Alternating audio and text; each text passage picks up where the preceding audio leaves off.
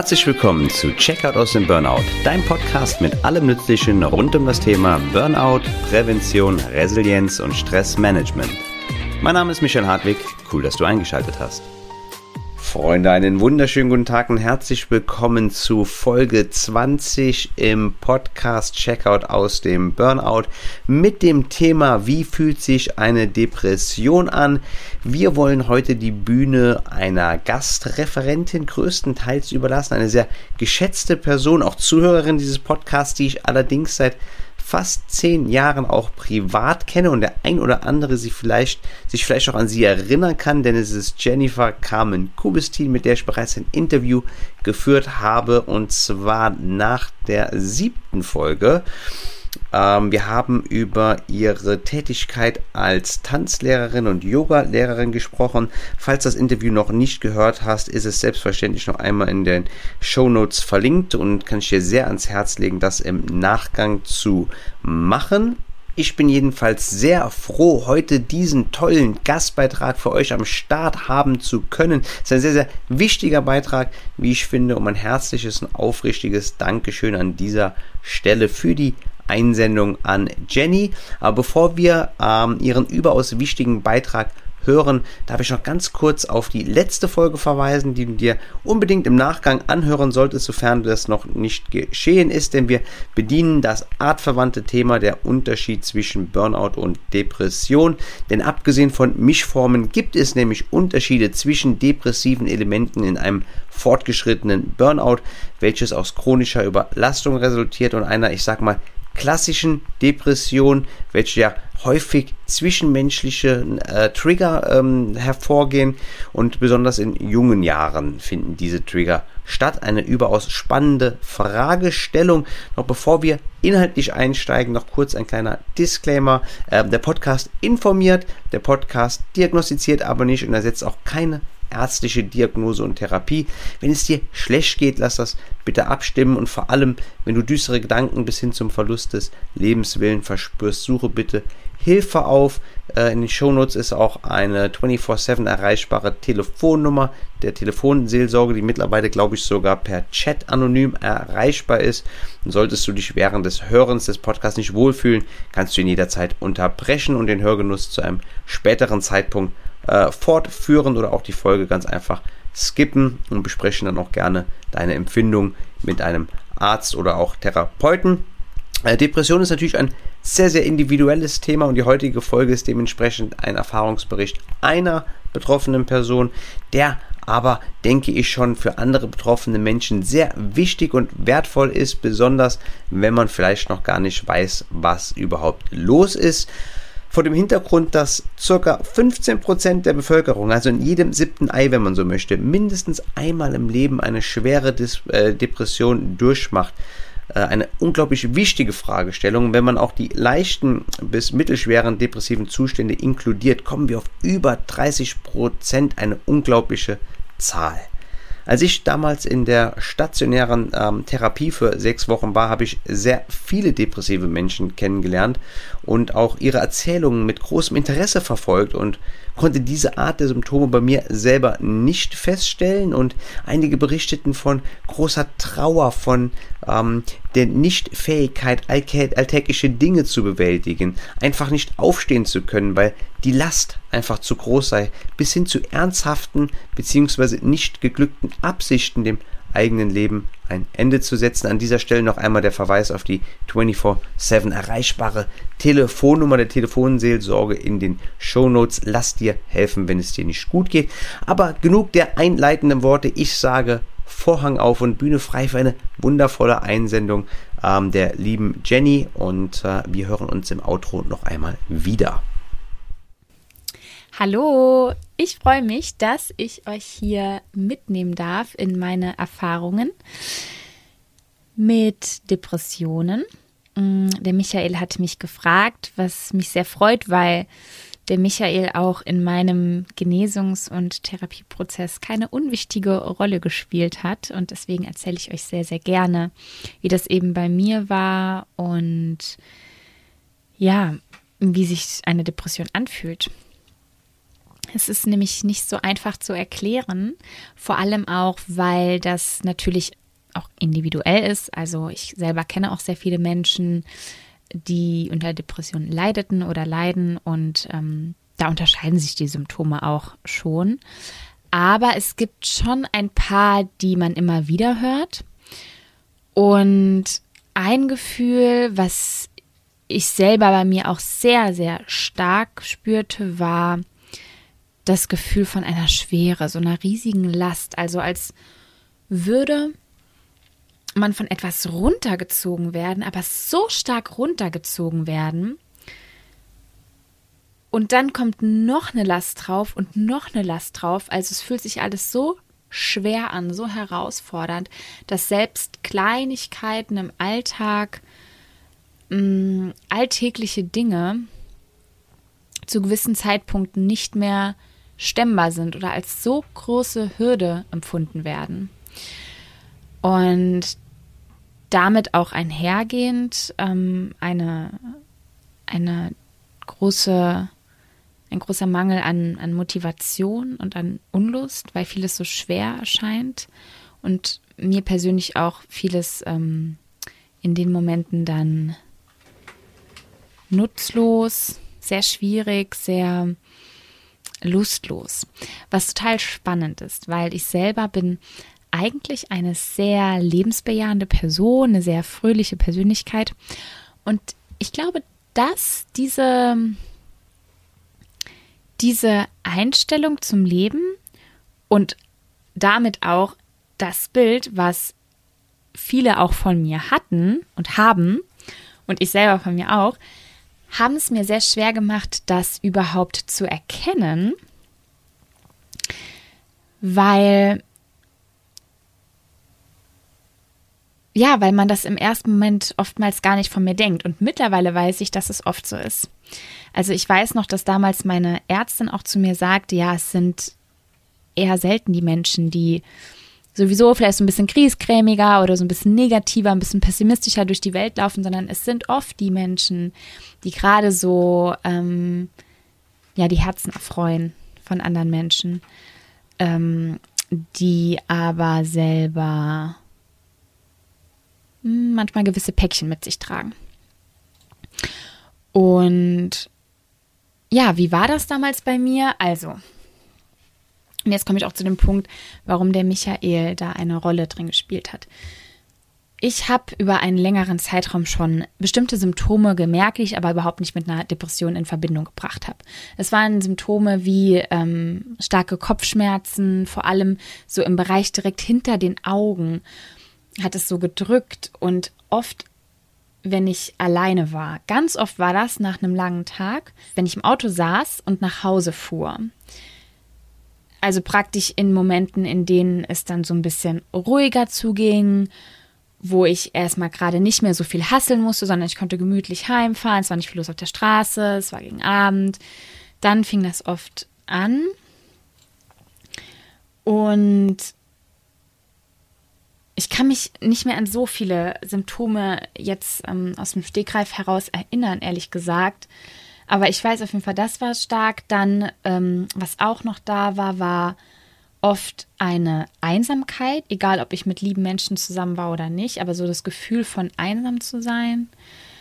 Ähm, und auch von einer großen ja, Überforderung und diese Schwere, die ich am Anfang auch gesagt habe, das war so das, das Schwierigste. Und dann im, im weiteren Verlauf wurden die Dinge immer schwieriger, ähm, bis ich dann irgendwann auch, ähm, bis mich allein eine Aufgabe wie Duschen gehen total überfordert hat und ich nicht an manchen Tagen nicht wusste, wie, wie ich das ähm, schaffen soll.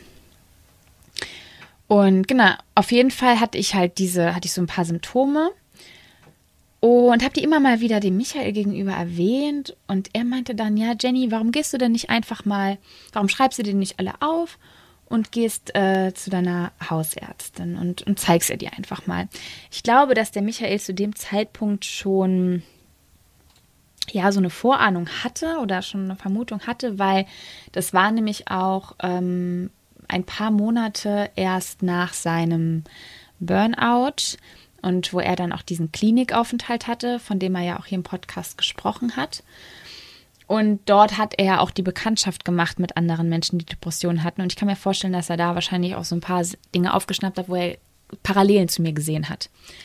Und genau, dann hat er eben ganz vorsichtig das so erwähnt und ich dachte, ja komm, ne, es schadet ja nichts. Ich hatte auch einen ganz guten zu meiner Hausärztin und dann bin ich da hingegangen und sie meinte ziemlich schnell, dass es für sie klingt wie eine Depression.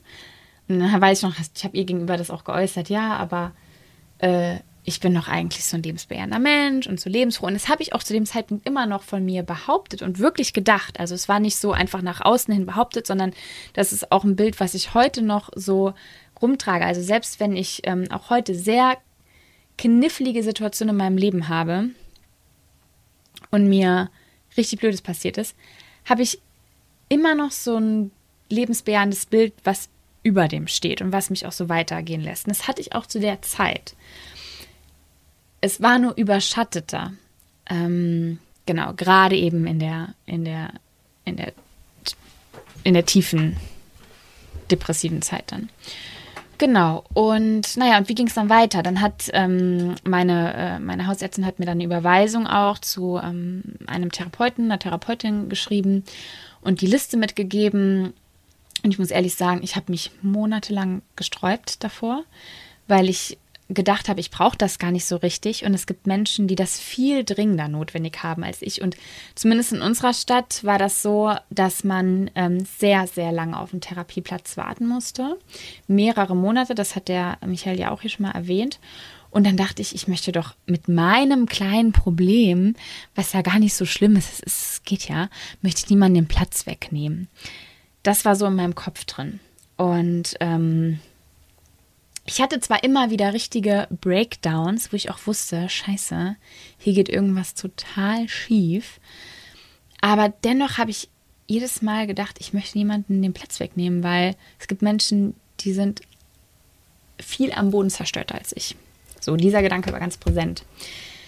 Ähm, hinzu kam dann auch, dass die wenigen, den wenigen Menschen, gegenüber denen ich mich geöffnet habe, ähm, ja, haben viele nicht die Reaktion mir zeigen können, die ich in dem Moment gebraucht hätte und mir gewünscht hätte.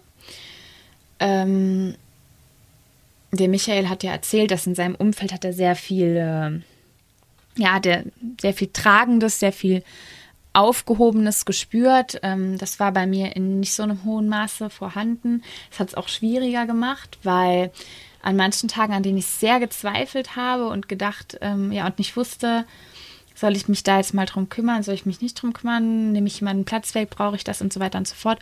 Und wenn dann noch ein kleiner Zweifel von außen kam, der hat manchmal das ganze Gerüst, was ich mir gerade aufgebaut habe, dann nochmal zusammengeworfen. Und so ging das monatelang, bis ich irgendwann beim, von meinem damaligen Psychologielehrer angesprochen wurde. Der hat auch was gemerkt und der hat mich mal drauf angesprochen. Und ähm, dann habe ich mit ihm länger gesprochen. Und danach habe ich mich angemeldet. Genau. Und ich hatte erstmal, ich konnte direkt bei der Anmeldung auch eine Probestunde machen, also ein Probetreffen so. Ähm, und das war nicht so gut. Es lag aber einfach daran, dass der ähm, Therapeut, der war sympathisch, aber der hatte eine Herangehensweise, die nicht mit meiner zusammen äh, kam. So, also das habe ich, das hat mich überfordert.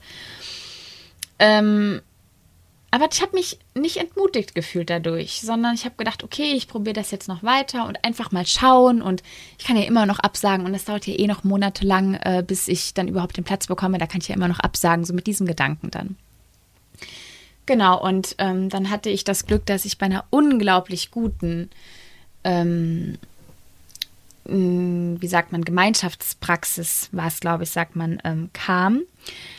Ähm, mit einem richtig, richtig tollen Konzept. Also wie gesagt, ich habe, glaube ich, neun Monate oder so gewartet. Sehr lange habe ich gewartet. In der Zeit ging es eigentlich nur bergab. Ich hatte nämlich auch Tage, an denen ich richtig zusammengebrochen bin und völlig überfordert war. Genau. Und dann ähm, dieses Konzept von, von der Therapie, das war so toll, weil das war tatsächlich so aufgebaut, dass man drei Probetreffen hatte mit verschiedenen TherapeutInnen aus dem ganzen Team. Und die haben sich dann zusammengesetzt nach den drei Stunden und haben aus dem gesamten Team jemanden gesucht, von dem sie denken, dass die Person sehr gut zu mir passt. Und so war es auch, denn die Therapeutin, die ich dann letztendlich hatte, ähm, war genau das, was ich in dem Moment gebraucht habe, ihre Art und Weise und alles war super toll. Und sie hat dann äh, nach einigen Stunden die Diagnose gestellt. Und dann hat sie, ähm, ja, und dann, dann haben wir uns äh, regelmäßig getroffen. Ich hatte eine Langzeittherapie und äh, meine, meine Diagnose hieß damals mittelschwere Depression mit äh, Verdacht auf, äh, ich weiß nicht, wie das genau hieß, mit Verdacht auf äh, Traumata. Genau. Ähm, ja. Und während der Zeit, also die Therapie ging sehr lange wirklich, aber während der Zeit, genau, gab es Höhen und Tiefen, aber letztendlich bin ich sehr gut aus der Therapie rausgegangen. Sehr, sehr gut, es hat mir sehr viel gebracht und ich bin total dankbar und ja, es war toll. Genau, habe ich während der Zeit Medikamente genommen? Ja, ich habe die schon angefangen zu nehmen noch vor Therapiebeginn, weil mir das tatsächlich damals äh, geraten wurde, auch von dem, mm, von dem genannten Psychologieprofessor. Jetzt rückblickend weiß ich nicht, ob ich so schnell Medikamente nehmen würde. Ich glaube, das muss jeder einfach für sich selbst ähm, entscheiden. Das ist ähm, eine schwierige Entscheidung, genau. Ähm, ja, und ich kann mich auch noch daran erinnern, an einen Abend,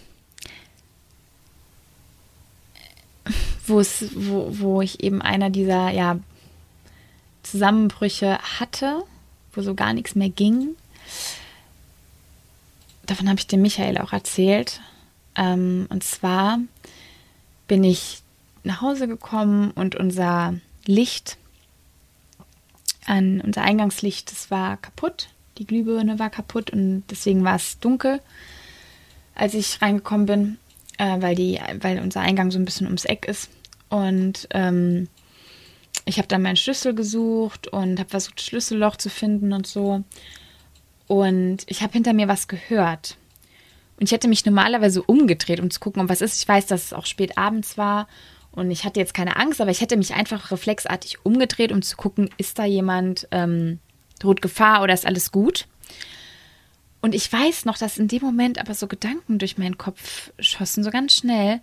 Ja, selbst wenn, ist jetzt egal. Weil ich so überfordert war von,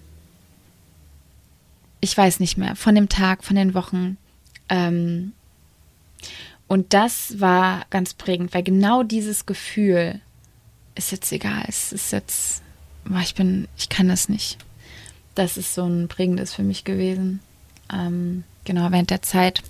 Ich muss trotzdem sagen, dass ich jetzt aus meiner Position sagen kann, ich bin sehr froh um die Situation, weil ich sehr vieles gelernt habe. Und ähm, ja, und ich jetzt auch mehr Empathie habe für genau solche Situationen. Und es ist für mich letztendlich ähm, gut. Also ich konnte es ähm, als was Gutes für mich umwandeln, genau. Es ist manchmal heute noch so, dass ich, ähm, dass ich dieses Gefühl von dieser Schwere, die manchmal auch mit Trauer einhergeht, aber ich würde jetzt nicht sagen, dass Trauer bei mir das größte Gefühl ist, was man ja manchmal denkt. Ähm, ne? Ja oft so in Verbindung gebracht, Depression ständig mit Traurigkeit. Das muss nicht immer so sein. Also es war bei mir jetzt nicht so stark so, manchmal auch einhergehend. Und ja, ich habe auch viel geweint in der Zeit, aber nicht unbedingt aus Trauer. Und naja, und wenn ich das heute habe, dann kann es auch manchmal sehr intensiv sein. Mm, aber dass ich so eine richtig depressive Phase hatte, wo ich nicht mehr weiß, wie komme ich da jetzt raus und so weiter, das war seitdem nicht der Fall. Die Therapie ist jetzt ungefähr die ist, die dürfte so sechs, sieben Jahre her sein, als ich die beendet habe. Und ähm, ja, genau, was ich versuche zu machen, ist, ich habe ähm, mir auch während der Therapie einen Werkzeugkoffer, einen mentalen Werkzeugkoffer zusammengestellt mit Dingen, von denen ich weiß, die mir gut tun.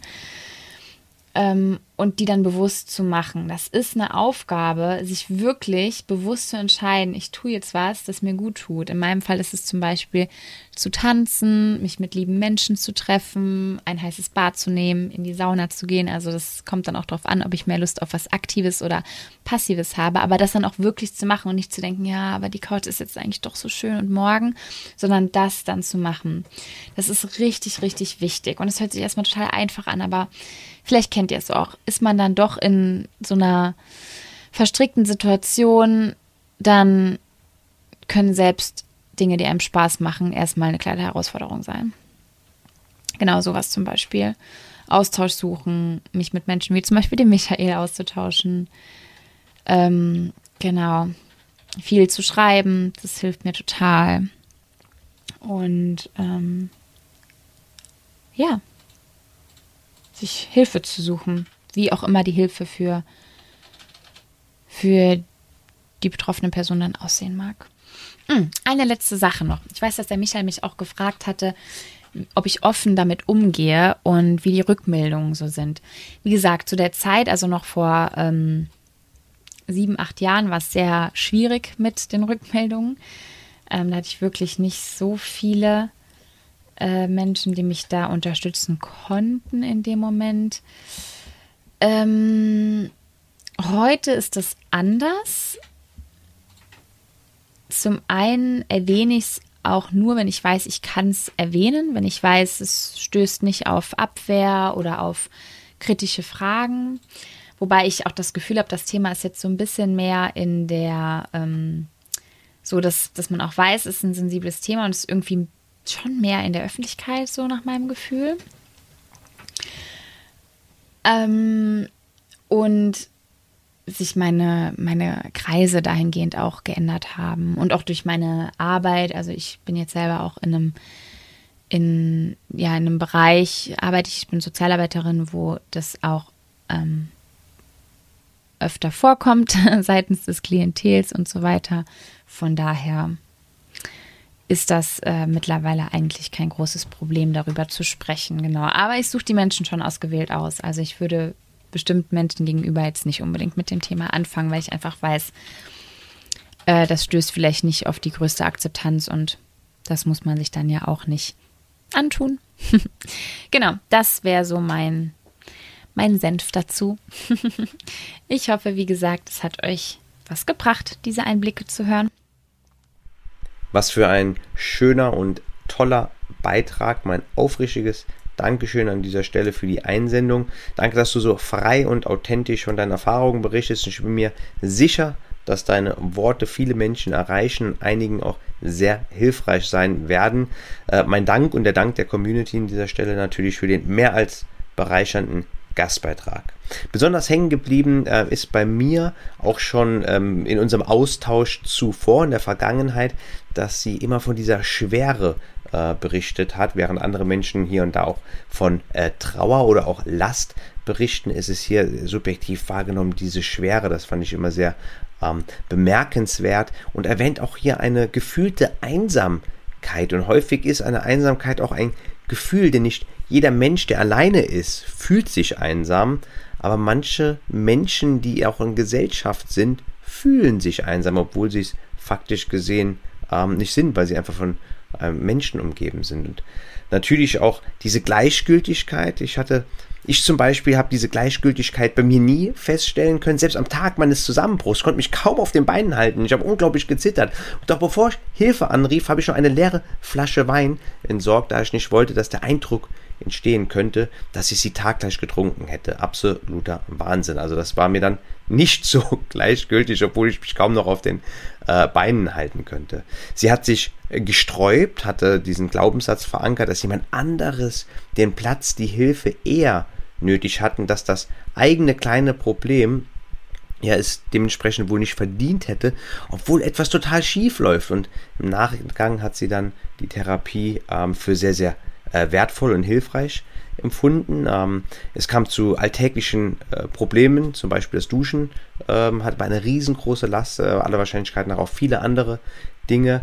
Und ja, sie hat anfangs auch nicht daran geglaubt, da sie ja durchaus ein Mensch ist, der die Herzen erfreut, wie die Psychologin äh, das Ganze eingeschätzt hat. Äh, was scheinbar nicht unüblich ist, dass gerade dieser Schlag Mensch äh, mit Depressionen ähm, zu kämpfen hat. Ähm, heute ist sie empathischer, sie hat sich weiterentwickelt. Und ähm, wir haben auch gehört in der letzten Folge, dass Depression, auch ein Burnout natürlich, durchaus auch der Hilferuf nach einem Korrektiv sein können für ähm, Weichenstellungen, die einfach gesundheits- oder selbstschädigend sind. Ähm, die Reaktion der Mitmenschen war leider nicht so feinfühlig, aber das Umfeld hat sie dahingehend geändert bzw. erweitert, sollte ich sagen. Es wäre schon noch ein sehr, sehr wichtiger ähm, Hinweis. Beim Therapeut Nummer 1 hat es nicht ganz so gut geklappt, war nicht so die Harmonie am Start, beziehungsweise der Ansatz hat nicht so äh, gefruchtet. Nach neun Monaten gab es dann ähm, einen zweiten Termin und der hat sich dann ausgezahlt. Und hier ist es auch wichtig, selbst wenn man keinen Bock hat, Termine vereinbaren, man kann sie später immer noch mal absagen. Oftmals ist es so, dass man ein halbes Jahr später den Scheiße hätte ich damals den Termin vereinbart, dann hätte ich jetzt äh, einen Platz, äh, eine, eine Möglichkeit, äh, Hilfe zu erlangen und eine Therapie nach ähm, der ersten Depression senkt nachweislich auch das Risiko von weiteren Episoden, die sehr, sehr häufig nach zwei bis fünf Jahren auftreten. Das Gefühl der Schwere, beschreibt sie, kommt manchmal wieder, aber diesmal hat sie, wenn man so möchte, vorgesorgt. Sie hat einen mentalen Werkzeugkoffer. Fand ich sehr, sehr schön. Ähm, diese kleine Metapher mit äh, Klienten und Klientinnen kreieren wir sehr häufig einen imaginären Rucksack mit schönen Dingen und Fähigkeit und Stärken in dem äh, 1 zu 1 Coaching, was ich anbiete. Und diesen mentalen Rucksack, der wiegt auch nichts, hat man immer auf seinen Schultern einsatzbereit. Und wenn du denkst, dass äh, ich dir äh, behilflich sein kann, wenn du unter zu viel Stress, ich bin ja kein Therapeut für Depressionen, leidest und da vielleicht schon äh, erste Symptome erfährst und etwas ändern möchtest, äh, kontaktiere mich gerne, können wir sehr gerne ein Orientierungsgespräch vereinbaren. Unverbindlich ist, um zu sehen, wie ich dir helfen kann, aber Leute, das war nochmal eine kleine Zusammenfassung, ähm, was ich aus dem tollen Beitrag heraus äh, habe ziehen können. Verpasst selbstverständlich auch nicht die Gelegenheit, Jenny auf Social Media auszuchecken. Ihr Instagram heißt Jennifer Carmen Kubistin, ihre Homepage www.jennifercarmenkubistin.com. Selbstverständlich ist alles auch nochmal in den Show Notes. Jenny bietet übrigens auch sehr, sehr schöne Angebote an rund ums Thema Tanzen, Yoga, Wohlfühlen, Selbstliebe und hat auch den eigenen Podcast Wohlfühl und Selbstliebe Audios, wo ich übrigens auch einmal im Interview war. Es wird alles in den Show Notes sein. Das Interview von Jenny bei mir, mein Interview und Gastbeitrag bei Jennifer und selbstverständlich ähm, ihr Instagram und ihre Homepage. Checkt auf jeden Fall ihre Inhalte aus. Es ist sehr, sehr sehens- und lesenswert. Und an der Stelle noch einmal recht herzlichen Dank für diesen schönen Beitrag. Ich glaube, das war's für heute. Eine tolle, eine wichtige und eine äh, sehr, sehr intensive Folge, wie ich auch finde, beziehungsweise eine ähm, tiefgehende Folge, sollte ich sagen, liegt hinter uns. Wenn ihr zukünftig Fragen habt oder Erfahrungen einreichen wollt, vielleicht auch einen Erfahrungsbericht wie den heutigen, dann setzt euch sehr, sehr gerne per E-Mail, Instagram, LinkedIn, alles unten ähm, verlinkt und angegeben mit mir in Verbindung. Bei Instagram mache ich auch gerne so Fragen, Sticker und Umfragen. Da könnt ihr sehr, sehr gerne aktiv ähm, hier auf das Geschehen etwas mit äh, eingehen. Selbstverständlich werden alle Zuschriften ähm, anonym vertraulich behandelt. Ähm, auf YouTube bin ich übrigens ähm, wesentlich attrakt attraktiver, wollte ich sagen. Zweifelsfrei auch attraktiv, aber ich wollte sagen aktiver ähm, ich habe mittlerweile zwei Reaktionen auf und Reaktionen und Interpretierungen von themenrelevanten Songs gemacht. Das ist einmal von Alligator und einmal von den Ärzten. Und zudem habe ich eine Pressekonferenz von Borussia Mönchengladbach sowie eine Dokumentation von Steuerung F mit direktem Bezug zum Thema Burnout kommentiert und interpretiert. Sehr, sehr interessant, wie ich finde. Also schau auch sehr, sehr gerne bei YouTube vorbei. Ähm, subscribe meinen Kanal und äh, aktiviere am besten auch die Glocke, dann verpasst du keinen weiteren Beitrag äh, mehr, der in dieser äh, Richtung geht. Wer ansonsten mich gerne supporten möchte, sehr, sehr gerne diesen Podcast und weitere zukünftig immer direkt runterladen, auch wenn du später hörst und mir sehr, sehr gerne bei Spotify und bei iTunes eine dicke 5-Sterne-Bewertung dalassen. Das hilft mir natürlich dass in den jeweiligen Kategorien mein Podcast vielleicht von den Algorithmen besser platziert wird und eine Weiterempfehlung des Podcasts an interessierte Personen, Freunde, Bekannte, Familie, Kollegen, wen auch immer, ist natürlich auch eine tolle Unterstützung und Wertschätzung meiner Arbeit. Aber ansonsten, meine sehr verehrten Damen und Herren, bedanke ich mich recht herzlich für das Einschalten und natürlich auch mein Dank gilt der Einsendung dieses tollen Beitrags. Wir hören uns in der nächsten Folge wieder. Da sprechen wir über das Thema ähm, die Jobs mit dem größten Burnout-Risiko. Wir schauen uns also an, welche statistisch gesehen ein sehr hohes Burnout-Risiko bereithalten und natürlich auch, warum das so ist. Aber für den Augenblick bedanke ich mich, wie gesagt, fürs Einschalten, wünsche euch alles Gute und wir hören uns.